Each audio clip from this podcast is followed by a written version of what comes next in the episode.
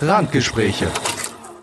Moin, moin, Leute. Was geht? Herzlich und hallo willkommen zur zweiten Staffel Randgespräche. Und zur ersten Folge von Lennarts Binge Club. Ja, wir haben es lang genug angekündigt, aber heute kommen wir endlich im Filmparadies an. Wir sind weit genug gekommen. Wir haben viele Folgen auch einfach mal so über Filme, über Serien, über meine Leidenschaft gequatscht und ich habe mich auch sehr über euer Feedback gefreut. Aber jetzt haben Timo und ich uns gesagt, komm, wir haben so oft irgendwie über Filme gequatscht und ich habe mehrmals Solo-Folgen über Filme gemacht. Komm, das sondern wir jetzt aus. Ich habe jetzt einmal im Monat, und zwar immer den ersten Freitag im Monat, die Ehre, euch mit naja, ein bisschen meinem Filmtagebuch, einem Thema meiner Wahl, beziehungsweise vielleicht auch eurer Wahl, wenn ihr mir Inspiration dafür geben wollt, werde ich mich damit auseinandersetzen. Ja, und den, und jetzt kommt's, Streaming-Starts, beziehungsweise auch gerne Kinostarts des kommenden Monats zu versorgen. Aber da kommen wir einfach später nochmal zu. Fangen wir doch mal mit vorne an. Zum allererst werde ich immer ein bisschen über mein Filmtagebuch sprechen, was ich so geguckt habe, wo ich es geguckt habe, vielleicht nochmal die eine oder andere Empfehlung aussprechen und dann kommen wir eigentlich schon ins große Topic. In der heutigen Folge reden wir im Topic über meinen Lieblingsregisseur. Heute wird richtig rumgenördet. Ich werde euch nochmal ganz in Ruhe erklären, warum ich Edgar Wright eigentlich so liebe und warum Edgar Wright eigentlich underrated ist. Ich habe mich damit mal so ein, zwei Monate auseinandergesetzt, habe mir seine Filme nochmal angeguckt, habe mir ein paar Kritiken durchgelesen, aber da kommen wir später zu. Und zum Hinterher, ja, ich habe mir mal so die ganzen Listen angeguckt, was so jetzt diesen Monat beziehungsweise nächsten Monat alles rauskommen soll. Und da möchte ich euch doch gerne die, ja, ähm, Perlen, vielleicht auch etwas persönliche Empfehlungen oder auch vielleicht einfach ein bisschen äh, Gag-Empfehlungen von Netflix, Amazon Prime Video und Disney Plus mitgeben. Naja, und sagen wir es mal so, wenn dann nochmal etwas größere Filmstarts im Kino irgendwann mal wiederkommen sollten, werden wir auch darüber reden. Aber da reden wir einfach im Topic nochmal kurz drüber, denn das Thema schneide ich da auch noch an. Also, ab zu Lennarts Flashback.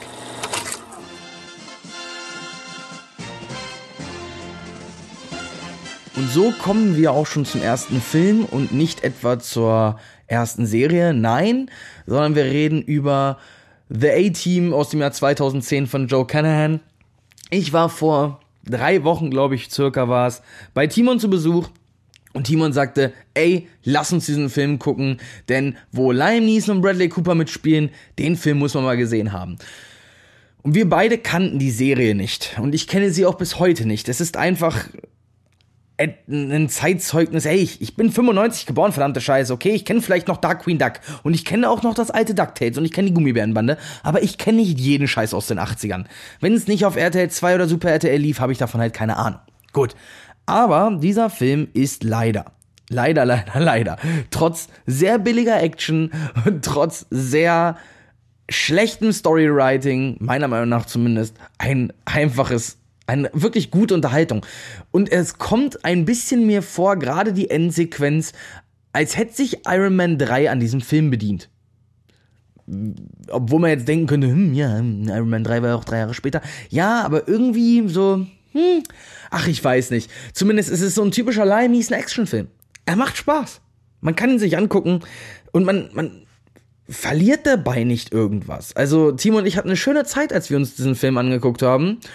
Und ja, drei Sterne auf Letterbox. Also Abend mit den Jungs und ein paar Bier. Gönnt euch richtig schön eklige Action. Aber dazu sei gesagt, das Beste, das Beste an diesem Film überhaupt ist Charlton Copley als Murdoch. Der Typ, also wenn der Typ in der Serie genauso abgespaced war, kann ich verstehen, warum die Leute diese Serie geguckt haben.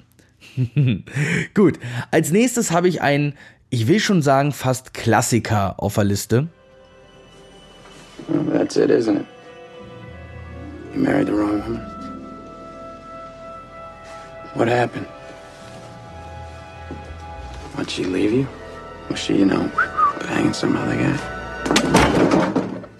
If you ever disrespect my wife again, I will end you. I will fucking end you. Na, Wer hat diese Stimme erkannt und wer kennt diesen Dialog? Natürlich, ey, ich wette, ich wette mit euch. Keiner, keiner von euch kann mir jetzt sagen, wo dieser Dialog herstammt, aus welchem Film. Aber mich hat dieser Dialog so umgehauen. Und mich hat dieser ganze Film umgehauen. Auch wenn ich ihm theoretisch nur dreieinhalb Sterne gegeben habe, aber das liegt an anderen Punkten. Und wer jetzt sich immer noch denkt, von was labert der Junge da? Ich rede von Goodwill Hunting wenn nicht eine der Rollen für Robin Williams. Und ich liebe Robin Williams in diesem Film. Und ich liebe Bill Skarsgård in diesem Film. Und ich liebe Matt Damon in diesem Film. Und ich liebe Ben Affleck in diesem Film. Und was mich noch viel mehr fasziniert hat, wisst ihr, von wem dieser Film ist? Okay, den Regisseur kenne ich selber nicht. Das ist Gus Françon. Keine Ahnung, was er noch gemacht hat. Aber wisst ihr, wer diesen Film geschrieben hat? Matt Damon und Ben Affleck selber. Und wenn man bedenkt, wie alt diese beiden Typen sind, ne? Also, warte mal, was gucke ich denn hier? So, wann ist der Typ geboren? 1970. Überlegt mal, diesen Film haben diese beiden, also das war jetzt Mark Wahlberg, ne? Äh, ne, Mark Wahlberg, Matt Damon. Ähm, wisst ihr eigentlich, die waren 25 oder so. Und die haben diesen Film geschrieben, ist auch von Matt Damon, glaube ich. Ja, einer von vieren, aber das hier ist, glaube ich, nur eine Episode von irgendeiner Serie. Ah nee, guck mal, der kommt, nur der kommt noch raus.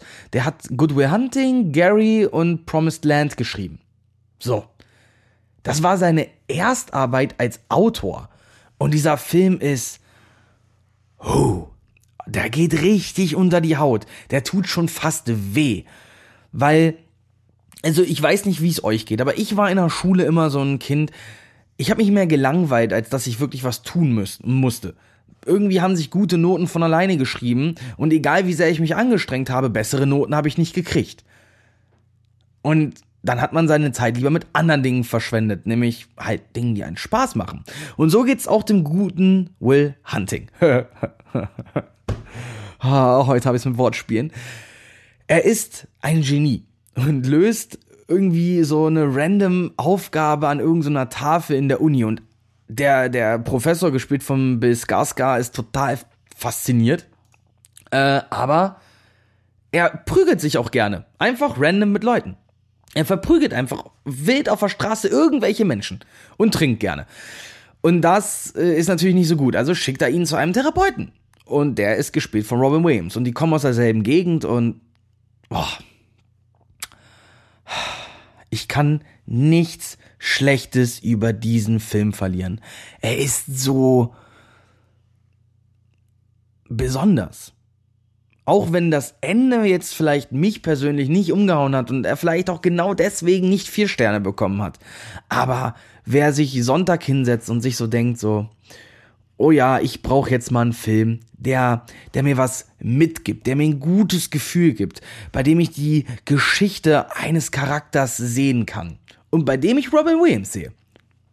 Dann guckt euch entweder Club der Toten Dichter an oder Good Will Hunting. Wobei mir einfällt, Club der Toten Dichter müsste ich auch noch mal gucken. Vielleicht gibt's das ja in der nächsten Folge von LWC. Aber bis dahin reden wir doch noch über Film Nummer 3.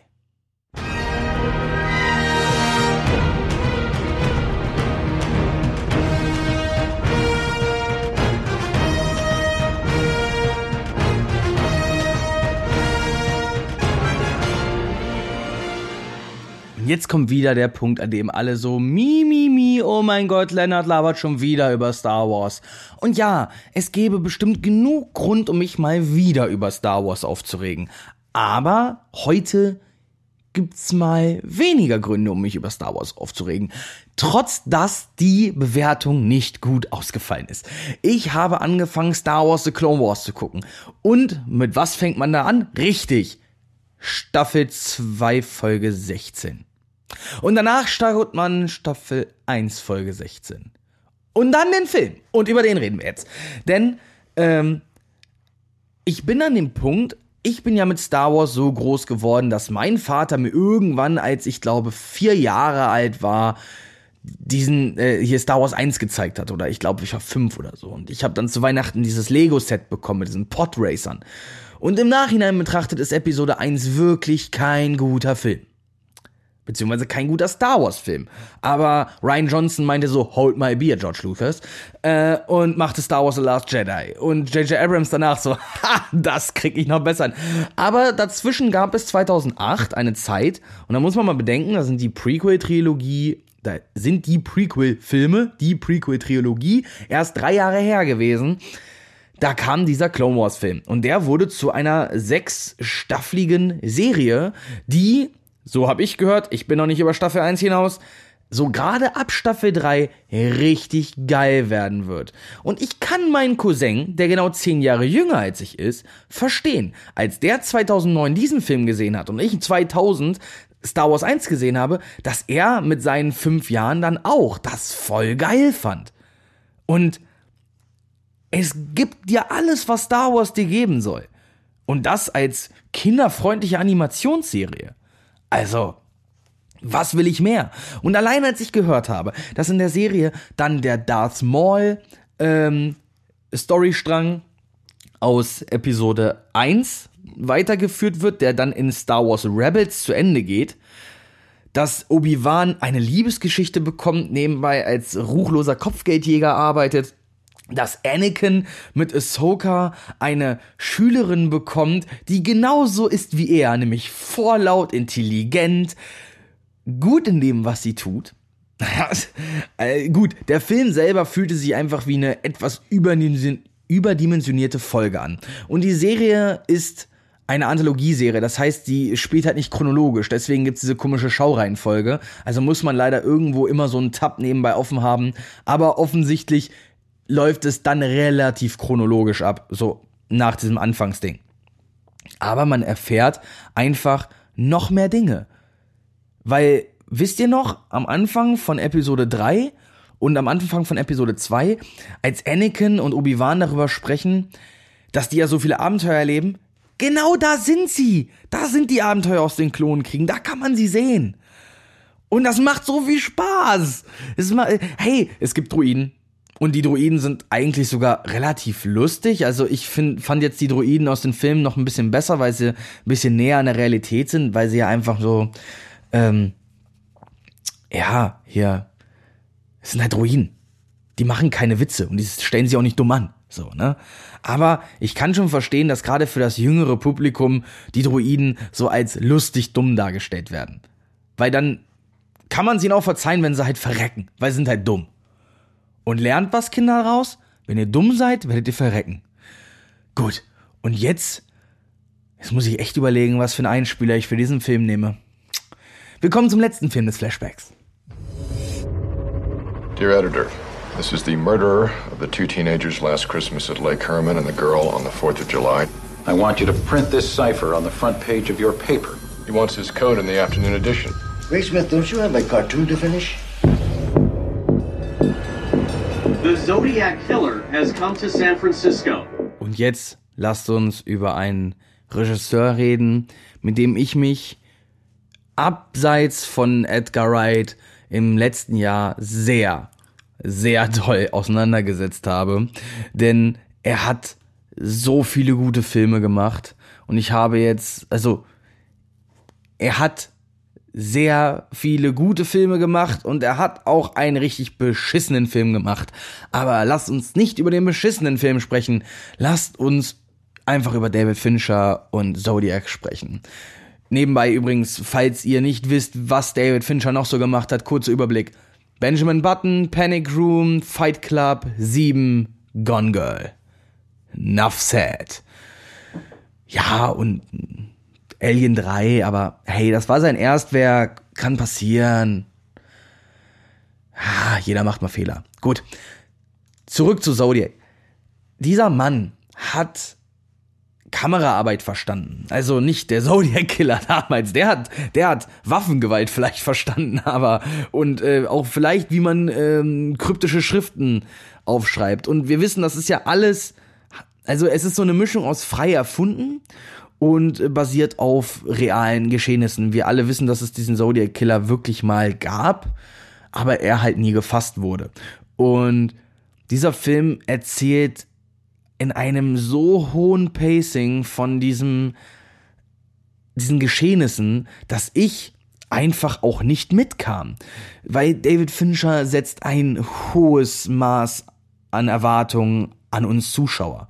Er erwartet, dass wir mit dabei sind, dass wir im Geschehen sind. Er nimmt uns zwar äh, Bewegungen viel mit der Kamera ab. Zum Beispiel gibt es diesen einen super genialen Shot, wo ein Taxi um eine Kurve fährt, aber das Taxi perfekt zentriert im Bild bleibt und das Bild sich um das Taxi dreht. Was natürlich dann wieder von der Bildsprache auch so ein bisschen in die Richtung geht, ja, man befindet sich so bei sich selbst, dass die Welt um einen sich rum bewegt und nicht man sich in der Welt. Und das tut er generell mit seinen Hauptfiguren. Die Kamera folgt den Figuren. Es ist ein sehr homogenes Bild. Und nebenbei macht er dann aber halt auch sowas, dass er dir 20 Zeitungsartikel gefühlt innerhalb von 10 Sekunden vorblättert, wofür du quasi auf Pause drücken müsstest, um das alles zu lesen, um dieselben Informationen zu kriegen, die jetzt zum Beispiel der Protagonist kriegt. Ein, das ist zum Beispiel eine dieser Stellen, an denen ich Christopher Nolan mag. Denn Christopher Nolan, wissen wir ja, wir haben ja über Tenet gesprochen, ist ja jemand, der ähm, den Exposition-Dialog sehr, sehr schätzt. Oder beziehungsweise nichts anderes schreiben kann. Ja, und David Fincher hasst diesen Exposition-Dialog. Er erklärt nicht. In Gun Girl hat man diesen einen Twist, in dem dann mehr oder weniger ein Expositionsdialog stattfindet. Aber das ist keine richtige Exposition, weil es ja eine Exposition durch die vierte Wand ist. Und das zählt nicht. Also wenn der, wenn, wenn, es ist ein Tagebucheintrag, der quasi aus dem Off vorgelesen wird, das zählt nicht. Aber Zodiac beschäftigt sich mit diesen ganzen Hinweisen. Man muss selber unglaublich aufpassen. Und ich, für meinen Teil, hätte den Falschen beschuldigt am Ende. Von dem, was ich mir da aus der ganzen Geschichte gemerkt habe. Ähm, und wir, wir reden hier über, äh, über ein, ein, eine, ein Cast, der so eins zu eins im MCU vorkommt. Wir haben Jake Gyllenhaal, wir haben Mark Ruffalo und wir haben Robert Downey Jr. By the way, der Film ist von 2007, ne? Also ein Jahr bevor Hulk und Iron Man rauskamen. Möchte ich nur dazu gesagt haben. Und wann, wann kam Shutter Island? 2010? Ja gut, da war, da war Mark Ruffalo. Ach ja, Mark Ruffalo kam ja auch erst als Hulk 2012. Stimmt ja, da war ja was. Trotzdem, dieser Film ist nicht so gut wie sieben, und er ist auch nicht, äh, aber äh, er ist vielleicht auch nicht so gut wie Fight Club. Ich liebe Fight Club. Aber er ist mindestens so gut wie The Social Network, obwohl er bei The Social Network nochmal, das war ja der Film danach, nochmal einen draufgesetzt hat, nochmal besser geworden ist. Ich finde auch Zodiac nicht ganz so gut wie Gone Girl. Aber da hatten wir, ne, Ben Affleck spielt, Ben Affleck kann, ne? Ben Affleck hat in Justice League schon gezeigt, dass er der Einzige ist, der in einem Film auch was kann. Also inklusive Regisseur, der ganzen Crew, dem restlichen Cast, whatever. Nein, Ben Affleck ist ein toller Typ und Gone Girl ist auch ein toller Film, aber ich glaube, da hatten wir auch schon drüber gesprochen. Und Zodiac ist vielleicht nicht der beste Finisher, aber vielleicht der spannendste Finisher, weil der Film sagt dir, wer eventuell der Killer war. Die Wirklichkeit nicht. Hm. Ich freue mich jetzt dann übrigens auch sehr. Ähm, sein neuester Film Mank setzt sich dann mit den 1930ern in Hollywood auseinander und wenn ich mich nie ganz täusche, äh, soll der noch sogar dieses Jahr in die Kinos kommen. ja, okay. Er sollte dieses Jahr noch in die Kinos kommen. Gut, Leute, das war's an dieser Stelle von meinem Flashback. Das äh, waren so im Groben die Filme, die ich so in den letzten Wochen gesehen habe. Und ich hatte wirklich relativ wenig Filme gesehen, weil ich habe nebenbei Clone Wars angefangen. Ich habe nebenbei noch BoJack Horseman geguckt.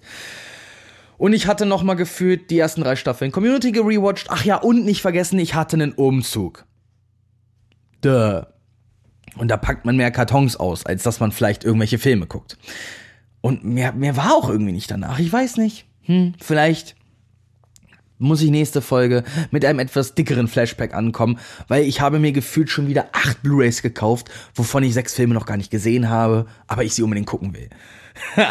ja, manche denken jetzt, Lennart, der hat sie doch nicht alle, der kauft sich Filme, die er noch nicht mal kennt. Und ich denke mir so, YOLO, für die Sammlung. Naja, gut. Das war's vom Flashback und wir bewegen uns dann jetzt in Richtung des Topics. was eigentlich so der Hauptaugenmerk jeder Folge sein soll. Und wir reden über Edgar Wright und wir reden, beziehungsweise ich rede in höchsten Tönen von diesem Mann. Also viel Spaß. Warnung. In den folgenden 20 Minuten werde ich eine ganze Menge über die Kinokultur an sich erzählen und dazu meinen Lieblingsregisseur Edgar Wright ganz schön unter die Lupe nehmen, um erst seine Kunst euch darzustellen und im Anschluss zu verstehen, dass nur, weil ein Film nach Qualität aussieht, es noch lange keine Qualität sein muss. Hierzu werde ich selbstverständlich auf Beispiele aus dem Film von Edgar Wright greifen und selbstverständlich wird es hier zu Spoilern kommen. Wenn ihr die Filme von Edgar Wright noch nicht gesehen habt und auf Comedy und Action steht, dann bitte lasst euch den Spaß nicht nehmen. Schaut euch sie an und kehrt danach zurück. Es ergibt ohnehin viel mehr Sinn, weil wir in einem Podcast sind logischerweise und nicht die Möglichkeit haben, euch die Szenen zu zeigen, dass ihr die schon einmal gesehen habt. Also, wenn ihr die Filme kennt oder an dieser Stelle wie jetzt wieder eingeschaltet habt, können wir anfangen. Viel Spaß.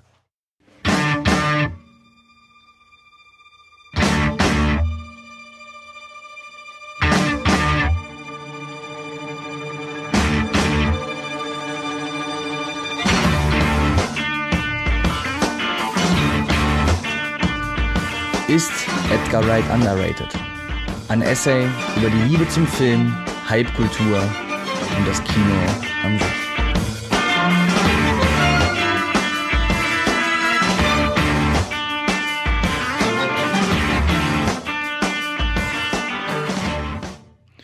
Viele wissen es. Ich bin ein riesiger Fan von Edgar Wright. Das ist ja kein Geheimnis. Ich versuche es ja bei jeder Gelegenheit zu erwähnen, dass meiner Meinung nach Edgar Wright der beste junge Regisseur ist und war, dessen Talent von Kritikern gelobt und von Zuschauern leider missachtet wird.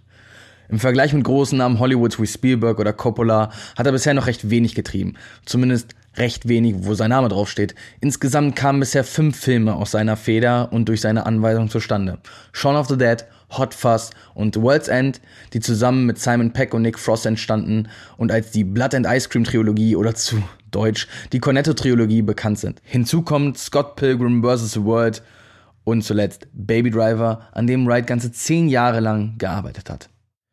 Und wenn man sich das so ansieht, könnte man den Vergleich mit Tarantino ziehen und man würde sich dabei gar nicht so weit aus dem Fenster lehnen. Quentin und Edgar teilen vieles. Zum Beispiel die Kunst, Dialoge und Charaktere simpel und effektiv darzustellen. Aber vor allem ein sehr wichtiges Interesse. Eine gemeinsame Leidenschaft, die sonst im Showbusiness nicht viele besitzen. Beide sind riesige Filmfans. Naja, also, so wie ich es einer bin. Aber damit meine ich, etwas anders, als ich es bin. Denn Edgar Wright hat zum Beispiel mal eine Liste rausgebracht, in der er die 1000 besten Filme aller Zeiten listet. Also seiner Meinung nach. Und von dieser Liste kenne ich ungefähr gerade mal so 40 Prozent und habe vielleicht von 5 Prozent überhaupt mal Bildmaterial gesehen. Aber macht ruhig mal das Selbstexperiment. Denn wer von euch kann mir denn jetzt aus dem Kopf bitte seine liebsten 100 Filme aufzählen? Also ich tue mich schwer. Beziehungsweise kennt irgendwer von euch denn überhaupt 1000 Filme aus dem Kopf? Ohne jetzt bei IMDb was nachzugucken?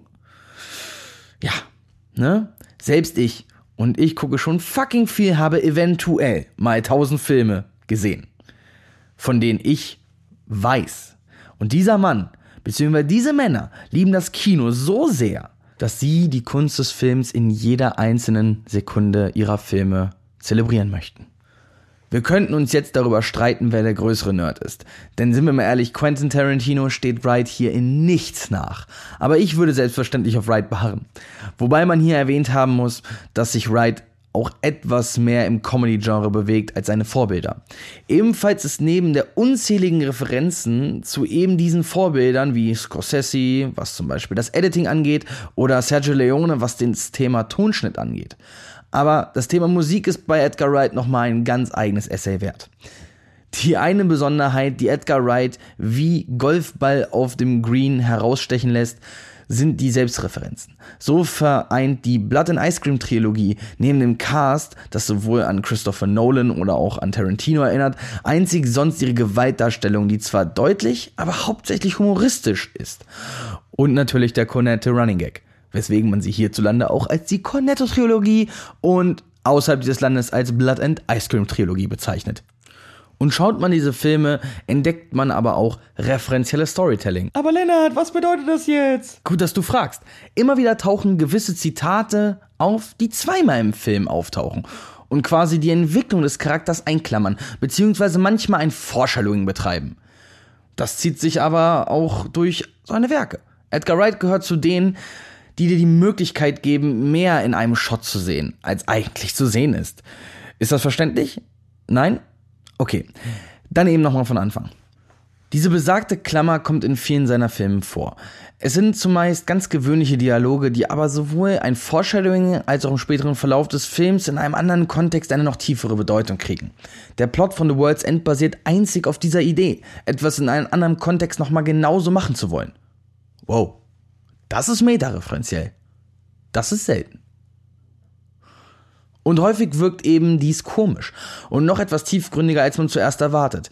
Denn es erweckt im Nachhinein auch Emotionen, die wir in diesen Insider-Gags verstehen und mitfühlen.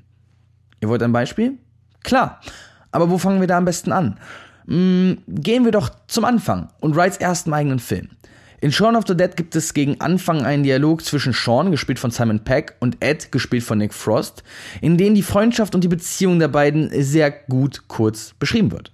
Will you do what I said? I ain't doing nothing for him. Well, do it for me then. Oh, I'm sorry, Sean. It's all right. No, no. I'm sorry, Sean. Oh! oh my god, that's rotten! I'll stop doing them when you stop laughing. I am not laughing, I'm going. Get that? You get it! Zum Ende des Films wiederholt sich genau dieser Dialog, während Ed im Sterben liegt und kurz davor ist, sich in einen Zombie zu verwandeln. Hier löst sich die Klammer auf. Die Entwicklung des Charakters kommt zu einem Ende, weil der Anker aus der Gleichung verschwindet. Solche Dialoge oder ganze Szeneneinstellungen finden sich immer wieder im ganzen Film. Aber auch in der Cornetto-Trilogie insgesamt. Wie gesagt, World's End ist ja quasi ein Film auf genau diesem Prinzip. Zusätzlich sind auch Szenen, die eins zu eins nachgefilmt sind, in denen sich aber etwas im Umfeld verändert, auch ohne dass dem Charakter selbst es auffällt. Die spielt in diesem speziellen Fall darauf an, dass sich in unserem Alltagstrott eh nichts mehr verändert und auf eh nichts mehr zu achten ist und wir quasi selbst zu Zombies geworden sind. Naja, und das ist dann schon noch mal eine ganze Prise Gesellschaftskritik, nicht wahr? Die Shopping-Szene aus Shaun of the Dead zum Beispiel ist so eine, um kurz beim Thema zu bleiben. Die Blindheit der Gewohnheit so darzustellen, aus meiner Sicht genial. Ganz nach dem Motto, don't tell, show it. Aber Edgar Wright wäre ja nicht Edgar Wright, wenn er es nicht noch auf die Spitze getrieben hätte. In Scott Pilgrim hat er dann völlig den Verstand verloren. Und ich werde dieses ganze Foreshadowings, Foreshadowings, Foreshadowings, Foreshadowings. Aber die werde ich jetzt nicht aufzählen. A, weil das hier absolut den Rahmen sprengen würde und B, weil Cinema Wins ein ungefähr 40-minütiges zweiteiliges Video dafür gemacht hat, in dem er das alles auflistet. Also wenn euch danach ist, schaut euch gerne das Video an. Mich unterhält es zum Beispiel genauso gut wie der Film selbst. Also, Character Building und Storytelling, check. Foreshadowing in Video und Audio, check. Tieferer Sinn, Bedeutung, Meta-Jokes und Gesellschaftskritik, check. Also, was kann er noch? Zum Beispiel das Editing. Denn kein Regisseur in ganz Hollywood hat so ein Editing, so ein Pacing und generell so einen kreativen Schnitt wie Mr. Wright. Verstanden wegen Wright und so? Nevermind. Scott Pilgrim allein ist ein Lehrfilm für Transitions und Pacing, wie zum Beispiel die Szene, in der Scott Schwester, gespielt von Anna Kendrick, Scott anruft und daraus eine Transition zur Szene entsteht, in der Scott Knives von der Schule abholt. Hieraus entsteht eine Montage, die so homogen geschnitten ist, dass man gar nicht merkt, dass sich der Standort der Szene geändert hat. Auch hier benutzt Wright wieder die gleiche Einstellung zweimal, um das Gefühl von Gewohnheit zu erzeugen, um dem Zuschauer die Zeit zu geben, um zu verstehen, dass wir schon wieder woanders sind. Somit gibt es dem Zuschauer trotz seines hohen Pacings, oh, sorry, könnt ihr ja nicht wissen, zu Deutsch Schnitttempo, mehr Zeit und der Film fühlt sich nicht so schnell an, wie er im Endeffekt eigentlich geschnitten ist. Apropos Tempo. Wright hat mit Baby Driver vielleicht den besten Tonschnitt der Filmgeschichte geschaffen. Also natürlich subjektiv, denn da gibt es bestimmt andere Kandidaten, aber ich habe noch niemanden getroffen, der nicht von dem Sounddesign insgesamt begeistert war. Also, grundsätzlich hat Wright in seinen Action-Szenen sich den Spaß erlaubt, um die Szenen, um den Soundtrack zu drehen. Der Kampf im Pub in Shaun of the Dead, der Battle of the Bands in Scott Pilgrim oder halt Baby Driver als gesamter Film. Der Mann hat halt Taktgefühl und das selbst, wenn er auf dem Regiestuhl sitzt. Ein anderer Regisseur, der das auch gut kann, ist James Gunn. In beiden Guardians of the Galaxy Filmen ist die Title Card in genau dieser Art und Weise gedreht. Und in Endgame haben uns die Russos dann mal gezeigt, wie lächerlich das eigentlich für Menschen aussehen muss, wenn die Musik fehlt. Es ist also kein Alleinstellungsmerkmal. Vor allem Montagen sind es, die natürlich nur mit einem richtig guten Soundtrack funktionieren. Und auf diesen Soundtrack wird dann auch geschnitten. Dabei fällt mir ein Pre-Fight-Montage aus Scott Pilgrim ein, die dann durch ein Schnürsenkelbinden unterbrochen wird was eine Pause der Musik doch alles ausmachen kann. Aber Wright hat einen ganzen Film um den Soundtrack geplant. Das ist halt noch etwas mehr als nur eine Montage. Jetzt will ich aber noch etwas über meinen persönlichen Lieblingsfilm rumnörden. Wright schafft es eine Sache, die Nolan zum Beispiel nicht gegönnt ist. Er zeigt den Zuschauern Bilder. Er zeigt den Zuschauern bewegte Bilder zur Musik und erzählt damit mehr als dieses Essay. Vielleicht. Vielleicht auch nicht. Baby ist unser Protagonist. Das wissen wir, entweder vom Kinoposter oder dass der Film in den ersten sechs Minuten nicht mal eine Textzeile hat und wir trotzdem alles wissen, was wir wissen müssen. Den Soundtrack habt ihr vorhin gehört. Und das sind genau die ersten Sachen, die man in diesem Film sieht und hört. Nicht mehr. Kein gesprochener Dialog. Nichts. Aber das Bild bleibt bei Baby, unserem Protagonisten. Wir sehen alles, was er sieht. Alles, was passiert, passt zu der Musik, die er im Ohr hat. Jeder Schuss, selbst das Zuklappen der Türen und des Kofferraums passt zum Takt. Aber auch ohne einen Schnitt. Ergo, so wie schon zweimal erwähnt, dreht er den Film um den Soundtrack.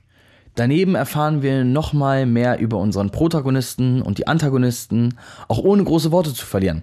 Edgar Wright zeigt uns und lässt uns diesen Film sogar hören, was passiert und was das bedeutet. Nehmt euch die Zeit, guckt diesen Film. Es ist mein Lieblingsfilm aus gutem Grund. Kennt ihr diesen Spruch? Ich gucke diesen Film einmal im Jahr. So ist das bei mir mit Baby Driver. Ich kann mich nicht satt sehen. Und das auch vielleicht trotz dessen, dass dieser Film eigentlich eine Liebesgeschichte erzählt. Hier passt sich geile Action mit intelligentem Storytelling. Edgar Wright hat es nicht nötig, die Charaktere Dialoge führen zu lassen, nur um den Zuschauern Dinge zu erklären. Christopher Nolan ist hier das beste Negativbeispiel. Viele seiner Dialoge sind reine Exposition für die meisten gar nicht mal so schlimm. Aber wenn der Film fast nur daraus besteht, zum Beispiel Interstellar und Inception sind solche Vertreter, wird es irgendwann auch langweilig. Oder man wirft halt gleich das Konzept über den Haufen wie in Tenet. Dazu habe ich ja in der letzten Staffel schon mal mehr gesagt. Hört euch doch gerne nochmal Folge 39 an. Also nochmal zusammengefasst. Wir haben Character Building, wir haben Editing, wir haben Pacing, wir haben Transitions. Oh Junge, haben wir Transitions. Wir haben Soundtrack beziehungsweise Tonschnitt beziehungsweise Sound Editing. Kommt jetzt drauf an, wo man anfängt und wo man aufhört, ist mir jetzt egal. Wir haben Foreshadowing, wir haben Gesellschaftskritik, wir haben Meta, wir haben Visual Comedy. Alles Dinge, die schon von gekonnten Handwerk zeugen, oder? Aber genug mit den Lobgesängen, ich kann mir gut vorstellen, es hängt euch ohnehin schon aus beiden Ohren raus. Überzeugt euch selbst von seiner Leistung, schaut die Filme, wahrscheinlich kanntet ihr schon ein und wusstet gar nicht, wer dahinter steckt. Und jetzt wollen wir auch gar nicht weiter über all die Argumente sprechen, die Edgar Wright ausmachen, denn das Thema ist nicht, warum ist Edgar Wright so gut? Oder warum ist Edgar Wright besser als alle anderen? Nein, das Thema ist, warum ist Edgar Wright underrated? Damit ich das für euch herausarbeiten kann, benötigen wir erstmal etwas Messbares, an dem wir uns orientieren können. Und um uns das Leben leichter zu machen, schauen wir uns auch nur seine Werke an, bei denen er als Writer und als Director, also als Regisseur und als Autor tätig war. Hierzu stellen wir mal ein paar Fakten in den Raum. Seine fünf Filme haben mittelmäßig gute Wertungen, auf Letterbox durchschnittlich 3,9 und auf IMDb von 7,8. Schaut man bei Rotten Tomatoes rein, sieht man wiederum etwas anderes. Hier liegt der Durchschnitt bei 89%, ein Wert, der sich sehen lassen kann. Dabei sollte man verstehen, dass der Score bei Rotten Tomatoes sich anders zusammensetzt als bei anderen Plattformen. Auf Rotten Tomatoes werden die Anzahl der positiven Bewertungen von Kritikern in einem Prozentwert angegeben. Somit ist dieser Wert sehr objektiv zu betrachten und sollte eigentlich als eine Art Maßstab gelten. Schaut man sich die Umsatzzahlen an, sieht es erneut recht dünn aus. Baby Driver mit weltweit 228 Millionen Dollar Box Office bei einem Budget von 34 Millionen sieht noch ganz akzeptabel aus und ist eigentlich auch ein guter Erfolg für einen britischen Regisseur. Eigentlich, hm, naja, aber im Vergleich zu Franchise-Blockbustern sieht's doch relativ dünn aus. Sein erfolgreichster Film dagegen ist Marvels Ant-Man, wo wir gerade bei Franchise waren, den er maßgeblich beeinflusst, aber nie bis zum Ende betreut hat. Aus kreativen Differenzen hat er den Regiestuhl dann abgegeben. Hat aber eben mal das Doppelte eingespielt, aber auch das Vierfache gekostet. Also, tja, mal ganz zu schweigen von der Werbekampagne, die dahinter steckt, aber wir wissen doch, Disney regelt. Seine anderen vier Filme blieben sogar unter den weltweit 100 Millionen, also jeweils, sind daher international im Vergleich eher als Misterfolg zu sehen, wobei gerade die Cornetto-Trilogie ein Budget über 20 Millionen nie überschritten hat, also jeweils. Der höchste war The World's End und der hat 20 Millionen gekostet. Sowohl Shaun of the Dead als auch Hot Fuzz waren beide billiger und somit sind sie schon wirtschaftlich als Erfolg zu verbuchen. Scott Pilgrim dagegen ist ein finanzieller Totalschaden mit 84 Millionen Budget und einem erschreckend geringen Einsperrergebnis von gerade mal 50 Millionen konnten viele Menschen diesen Film erst im Heimkino oder auf Streaming-Plattformen sehen und wurden daraufhin überzeugt. Aber das wird leider im Boxoffice nicht als Profit angegeben, beziehungsweise als Einsperrergebnis angegeben. Es lässt sich also klar sagen, dass Edgar Wright finanziell bis auf diesen einen Flop, Auge zugekniffen, alles richtig macht. Die Leute gucken seine Filme und Baby Driver waren in Kinokassen erfolgreich und in den Wertungen schnitt er auch überall gut ab. Das sind die knallharten Fakten und selbst für einen Filmfan wie mich, der ich zwar irgendwie schon immer war, aber bis vor knapp vier Jahren habe ich dann doch erst ins Auge gefasst, mehr als nur Unterhaltung zu gucken. Auch mir mussten erst die Augen geöffnet werden, als ich YouTube-Kanäle wie Cinema Strikes Back oder Nordkultur für mich entdeckt habe und mich dann mit genau diesen Themen anfing auseinanderzusetzen. Diese Nische aus YouTube-Kanälen, die sich eben mit so etwas wie Editing, Pacing, Szenenaufbau, Storytelling und all den schönen Dingen, die euch vielleicht völlig egal sind, auseinandersetzen, sind es, die mir einen anderen Blick auf dieses Medium Film gegeben haben. Und das Video Baby Driver, wenn die Musik zum Bild wird, von Nerdkultur hat mich auch auf Edgar Wright gebracht, dessen Werke ich zwar zu diesem Zeitpunkt schon kannte und besaß, aber nicht wusste, wer er war. Im Anschluss bin ich zu Saturn gefahren und habe mir die Blu-ray von Baby Driver gekauft und natürlich noch am selben Abend angesehen. Zweimal hintereinander weg. Das ist danach noch nie wieder passiert. Neben den genannten Kanälen habe ich mein Spektrum aber nicht nur bei deutschsprachigen belassen, sondern konsumiere bis heute auch einige englische Kanäle, wie zum Beispiel Full Fat Videos, The Take oder Implicity Pretensions, die sich genau mit solchen Themen beschäftigen und jeder dieser spricht in großen Tönen von Edgar Wright. Zumindest die Kanäle, die ich gucke. Um ehrlich zu sein, ich habe noch nie einen Menschen getroffen, der ein schlechtes Wort über Edgar Wright verloren hat. Ergo, es gibt bei den Menschen, die sich mit mehr als nur reiner Unterhaltung eines Films, sondern mit der Kunstform des Films beschäftigen, auch eine größere Sympathie für eben diese Filme, die mehr als nur zwei Stunden reine Unterhaltung sind. Auch wenn Baby Driver im Grundsatz auch nur das ist, zwei Stunden Unterhaltung. Aber blickt man unter die Oberfläche, unter diese Action kann man mehr entdecken. Ähnliches ist auch bei der Sitcom Community, über die wir bestimmt noch mal in einer anderen Folge sprechen werden. Zumindest haben TJ und ich uns das immer vorgenommen. Denn Harmon schuf hier im Grunde erstmals eine Sitcom, aber neben unglaublich vielen kreativen Episoden hat er auch mit seinen Charakteren etwas mehr gemacht. Aber zum Beispiel ist ein einziger Liebesbeweis an die Popkultur. Und genau ist jeder Film von Edgar Wright ein Beweis zur Liebe des Filmschaffenden. Also lasst uns über den Elefanten im Raum sprechen.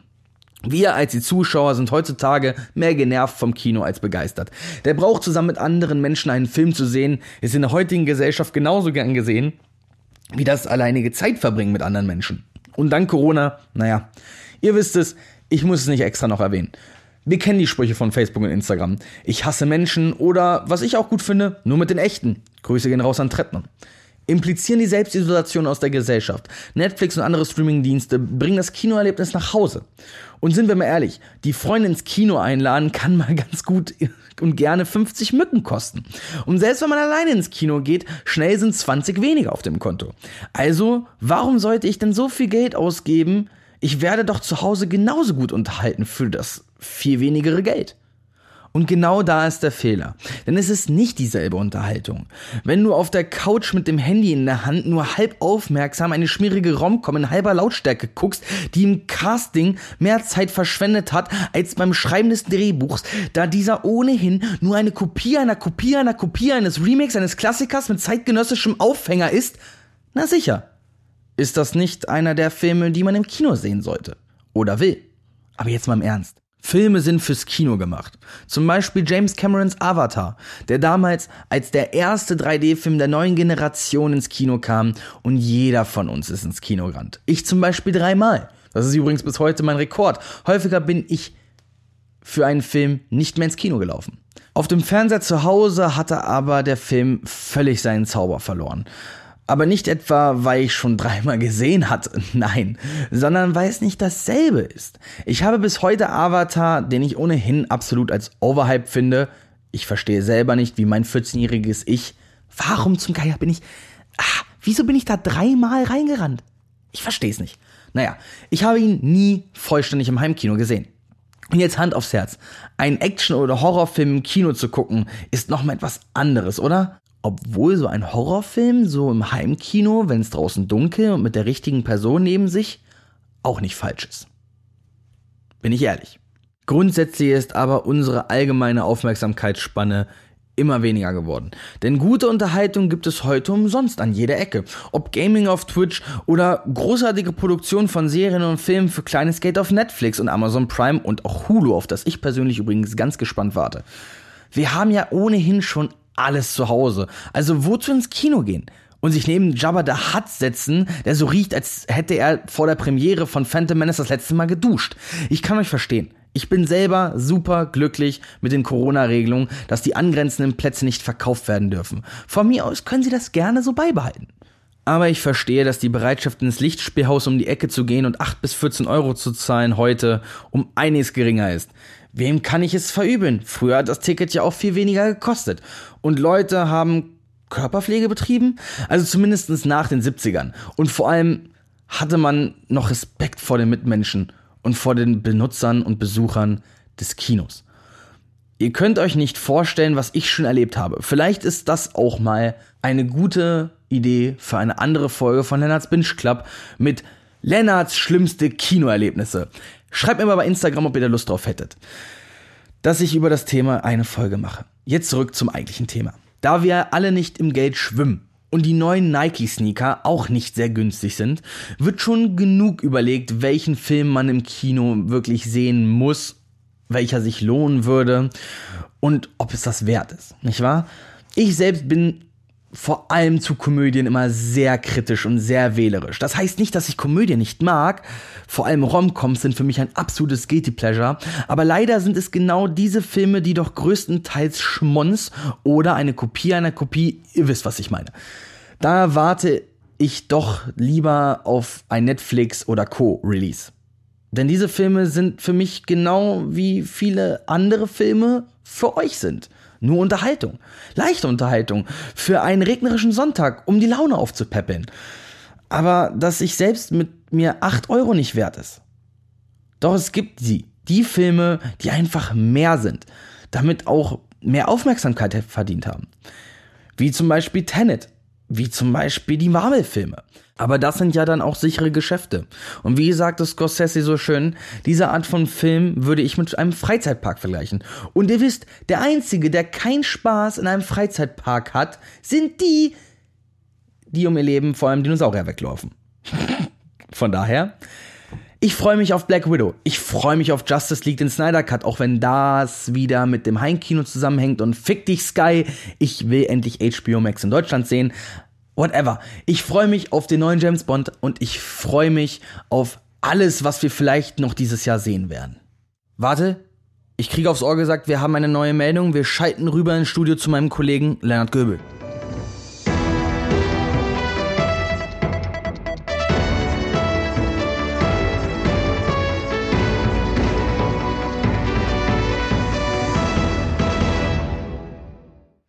Herzlich willkommen zu den Filmnachrichten. Ich bin Ihr Moderator Lennart Göbel. Berlin. Frau Merkel hat bekannt gegeben, dass wieder mal alle Kinos im November geschlossen werden. Somit ist zu erwarten, dass jedes Studio verfickt noch mal jeden einzelnen Film in irgendein x-beliebiges Jahr verschieben wird. Das war's, Leute. Das war's. Kino 2020, Ende. Oscars 2021, ich weiß gar nicht, was sie nominieren wollen. Okay, regen wir uns kurz wieder ab. Es sind jetzt wirklich gut alle Filme verschoben worden. Meines Wissens nach, und ich habe heute nochmal nachgeguckt, also im November wird in Deutschland sowieso nichts mehr rauskommen, logischerweise durch jetzt die neuen Corona-Regelungen. Während ich das hier aufzeichne, habe ich wirklich gerade kurz davor diese neuen Regelungen mir angeguckt, weil ich wollte euch wirklich das Neueste vom Neuesten mitteilen. Also, Dune? Nö. Wonder Woman? Nö. No Time to Die? Nö. Black Widow? Nö. Selbst der neue Film von Edgar Wright wird weiter verschoben. Und mein großes Highlight, auf das ich mich ganz besonders freue, The Batman, Robert Pattinson in der Hauptrolle, ist jetzt auf 2022 verschoben. Warum musste dieser Volltrottel sich damit anstecken? Warum? Weißt du was? Komm, spiel den Jingle ab. Ich hab keinen Bock mehr auf den Scheiß.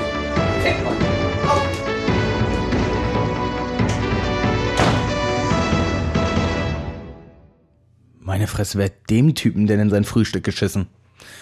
Naja, egal. Und trotzdem, ich sehe Hoffnung in der aktuellen Situation. Das ändert aber nichts an der Sache, dass das Kino kein Ort mehr ist, an dem man gerne hingeht. Wir üben uns lieber in Geduld für Heimkino-Releases und schauen lieber Netflix-Originals wie Irishman, Marriage Story oder yeah, Six Underground. Ha, holt, holt mir irgendwas zum Mund ausspülen, Igitt. Okay, um das nochmal zusammenzufassen. Man kann schon fast sagen, dass Kino an sich underrated ist. Warum sonst gewinnen jetzt auch schon seit ein paar Jahren Netflix-Produktionen internationale Preise? Vielleicht auch, weil sie als das beworben werden. Vielleicht, weil grundsätzlich die ganze Marketingkampagne hinter Filmen heutzutage nochmal anders funktioniert. Zum Beispiel, jeder kennt Joaquin Phoenix Joker. Und dafür muss man ja nicht mal den Film gesehen haben, weil im Internet so viele Memes und so viel anderer Kram existiert, dass man von der Popkultur ja gar nicht mehr wegkommt. Naja, oder warum zocken jetzt alle auf einmal ein Werwolf-Game im Weltraum? Hype ist für sich ein eigener Organismus. Das Kino an sich und vor allem Kinofilme ohne großes Werbebudget leiden unter dem Einfluss von Streamingdiensten. Logisch, denn, mal Hand aufs Herz, wann hast du das letzte Mal einen Film im Kino gesehen und wann zuletzt auf Netflix? Ja, ich weiß, der Vergleich hinkt jetzt ein bisschen, weil Corona, dies, das, aber du verstehst ja, was ich sagen will, oder? Die Hypekultur des Internets tut das Nötigste, um Filme wie eben den von Edgar Wright im Kinoprogramm untergehen zu sehen. Während eine kleine Community aus Filmliebenden, wie ich einer bin, versucht, die Leute dazu zu bringen, diese Kunstform nicht den Wind aus den Segeln nehmen zu lassen. Denn betrachten wir die Vorstellungszeiten eines neuen Disney- oder Marvel-Films, so blockieren diese Filme die Seele quasi komplett.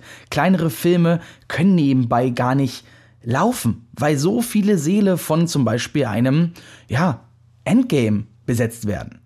Nebenbei erwähnt, Disney gehört 40% des Kinomarktes. Natürlich gilt das nur für Multiplex-Kinos, klar. Aber zudem hat jetzt auch noch Disney angekündigt, dass sie sich mehr auf die Streamingdienste beziehen werden. Oder mehr auf diesen Streamingdienst Hype-Train aufspringen wollen und in Zukunft mehr für eben ihren eigenen Streamingdienst produzieren wollen. Exklusiv. Und schaut man auf die Bewertung eben genau dieser Filme, sieht man, ein sehr praktisches Beispiel. Denn der letzte große Disney-Blockbuster, ich nehme jetzt einfach mal Frozen 2, weil Onward und Mulan ja durch die Corona-Krise benachteiligt sind, ist mit 1,5 Milliarden auch noch erfolgreicher als der erste Frozen. Aber in der Bewertung bei Rotten Tomatoes steht er bei 77 Prozent. Also, also beim Critical Score. Beim Audience Score trotzdem bei 92 Prozent. ja gut. Äh, nebenbei, äh, der erste Teil hat über 90 Prozent bei beiden Scores. Die Fans lieben halt ihre Filme. Nein. Besser gesagt, die Fans lieben ihre Franchises. So wie ich. Ich renn auch blind in jeden neuen Marvel-Film. Beziehungsweise bin ich gerannt und werde ich auch weiterhin tun, weil ich gehe gerne ins Kino, Leute. Jetzt mal im Ernst.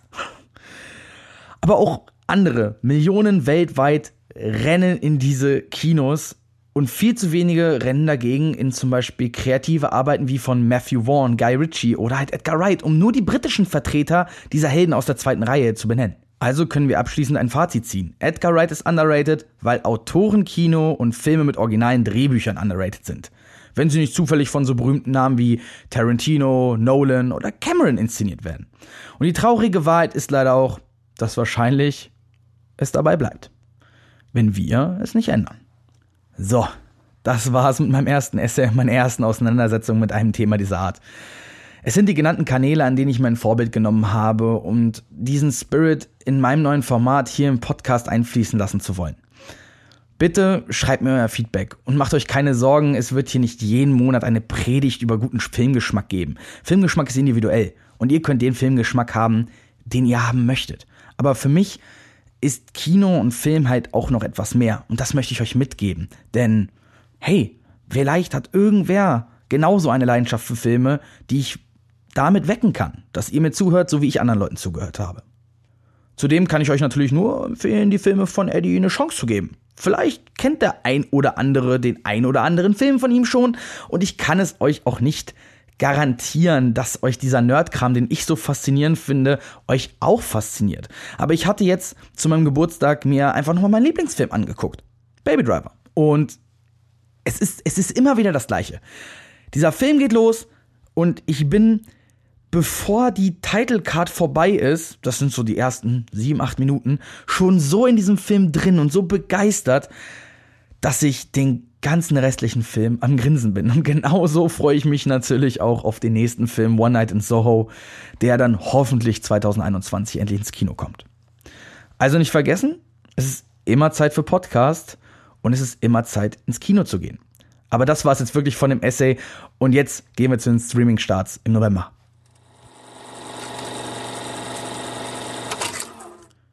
Ja, der November 2020 sieht genauso dünn aus, wie der Lockdown es uns verspricht. Man mag meinen, dass vielleicht, okay, woher sollen sie es besser wissen, dass jetzt gerade genau die richtige Zeit ist, um richtig schön sich auf die Couch zu lümmeln und einen Streamingdienst zu benutzen.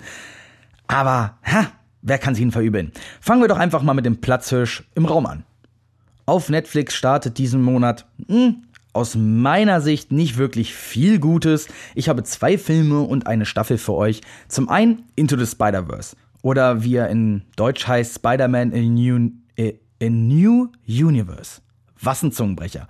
Der startet am 11.11. .11. und für meine bescheidene Meinung ist das vielleicht der beste Spider-Man-Film, den wir jemals bekommen hatten. Und vor allem Miles Morales als Titelfigur und wir kriegen Spider-Gwen in diesem Film, nicht so, als ob ich jetzt irgendwie sagen würde, ich hätte einen Crush auf diese Figur. Aber ich habe diese Comics, als ich Kind war, gelesen. Was soll ich sagen? Wie auch immer. Für jemanden, der die Comics gelesen hat oder der Spider-Man die Animated Series geil fand, ist dieser Film einfach Gold wert. Als zweites kommt am 27.11. Assassin's Creed mit Michael Fassbender. Ich weiß, dieser Film ist nicht gut bei weggekommen.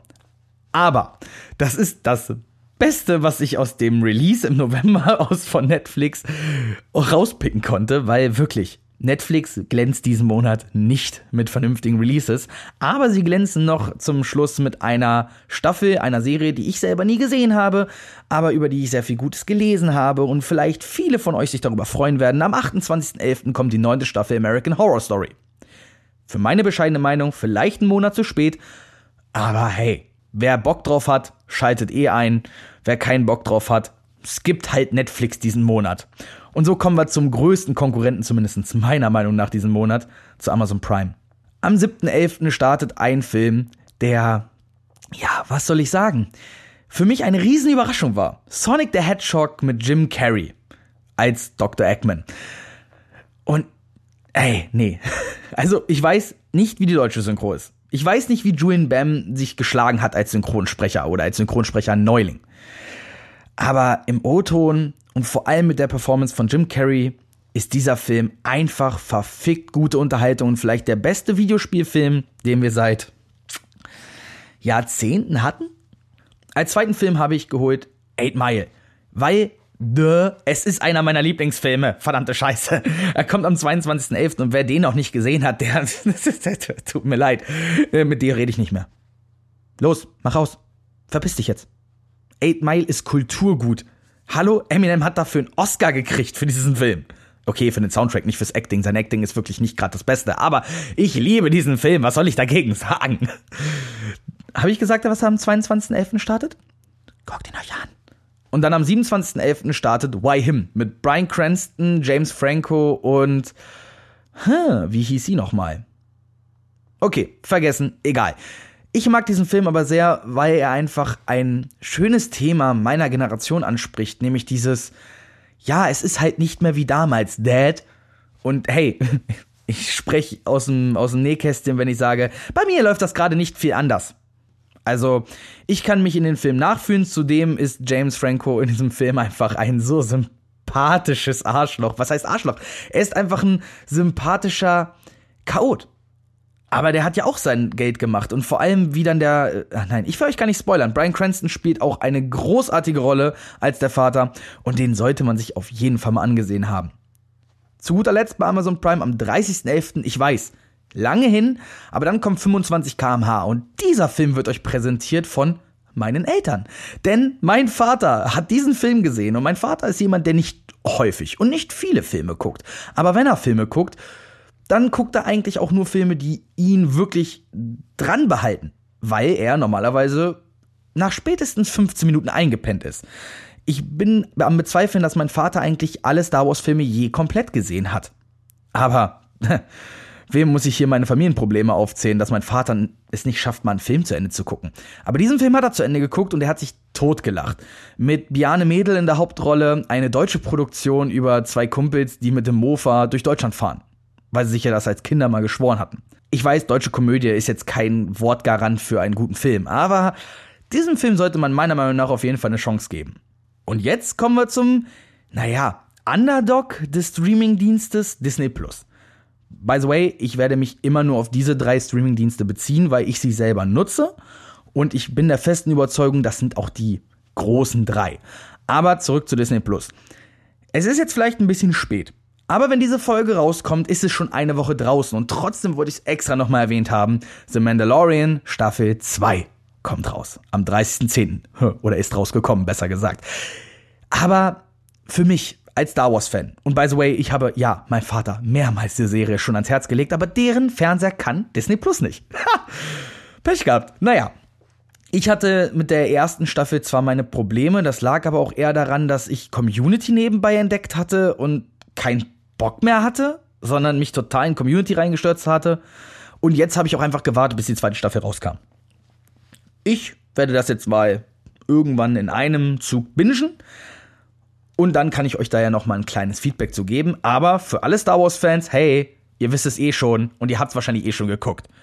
Zum anderen kommt endlich, und zwar, wenn ihr diese Folge hört, genau heute, Onward raus. Ja, ich rede seit über einem Dreivierteljahr von diesem Film.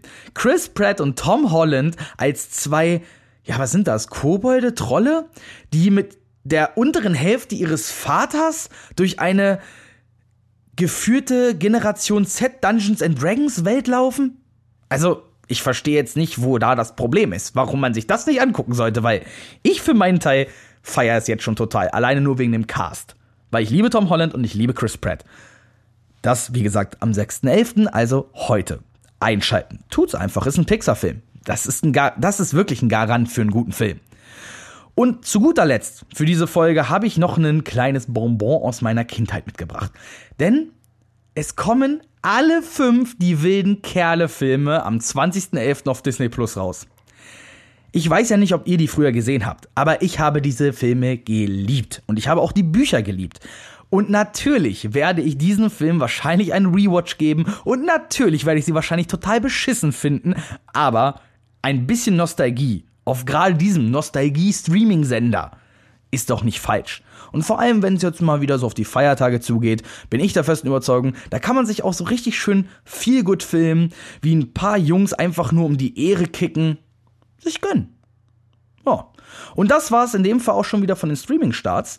Und äh, wir hören uns jetzt in der Abmoderation. So, jetzt haben wir es aber auch geschafft. Das war die erste Folge von Lennarts Binge Club. und ich hoffe, es hat euch genauso gefallen wie mir. Ich kann euch sagen, ich habe jetzt insgesamt 139 Takes aufgenommen, um diese Folge zu produzieren und jeder einzelne Take hat mir mindestens so viel Spaß gemacht wie eine gesamte Podcastaufnahme. Ich liebe es mit euch über Filme oder die Liebe zum Film zu quatschen und dafür ist dieses Format überhaupt da. Für alle, die das nicht interessiert, hey, ihr habt jetzt auch Timons Trash Talk, okay? Also gebt euch damit zufrieden. Und zudem haben wir auch noch drei ganz normale Randgespräche-Episoden im Monat für euch. Also so wirklich verloren habt ihr eigentlich nichts. Und zudem halten wir das ganze Thema Filme jetzt auch aus den normalen Folgen auch einfach raus.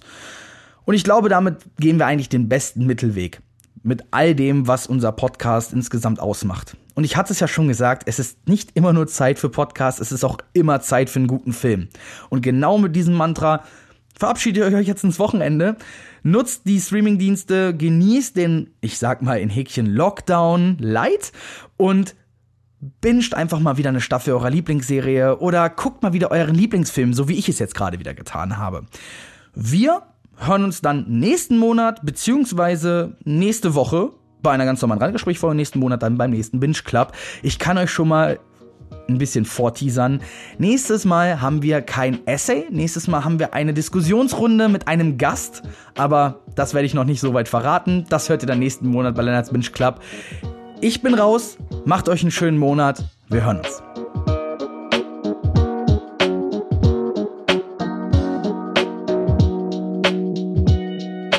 Randgespräche